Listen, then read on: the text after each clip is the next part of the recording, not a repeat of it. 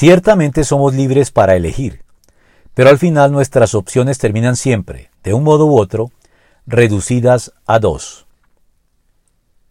Teniendo en cuenta que fuimos creados a la imagen y semejanza de Dios, y que parte de esta imagen y semejanza se refleja en nuestra condición personal por la cual somos, a semejanza de Dios, seres conscientes del bien y del mal, con capacidad de decisión al respecto,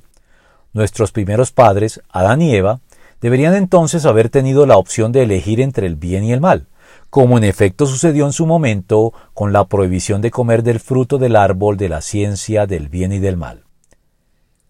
Y al elegir lo único que estaba mal, ellos abrieron una caja de Pandora que tuvo como consecuencia que para nosotros, sus descendientes, se desplegaran ante nuestros ojos y ante nuestra voluntad una demasiado numerosa cantidad de posibilidades para hacer lo malo que nuestros primeros padres no tuvieron que padecer. Pero a la par con ello, los seres humanos en general, pero de manera concreta y especial nosotros, los creyentes redimidos por Cristo, disfrutamos de un número similar de posibilidades para actuar correctamente haciendo el bien,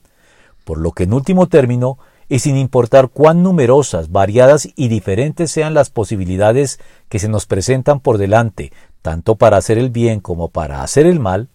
al final todas ellas se pueden reducir, como sucedió con nuestros primeros padres, a las dos que Dios sigue poniendo por delante de nosotros. Hoy les doy a elegir entre la bendición y la maldición. Bendición si obedecen los mandamientos que yo, el Señor su Dios, hoy les mando obedecer. Maldición si desobedecen. Deuteronomio 11 del 26 al 28.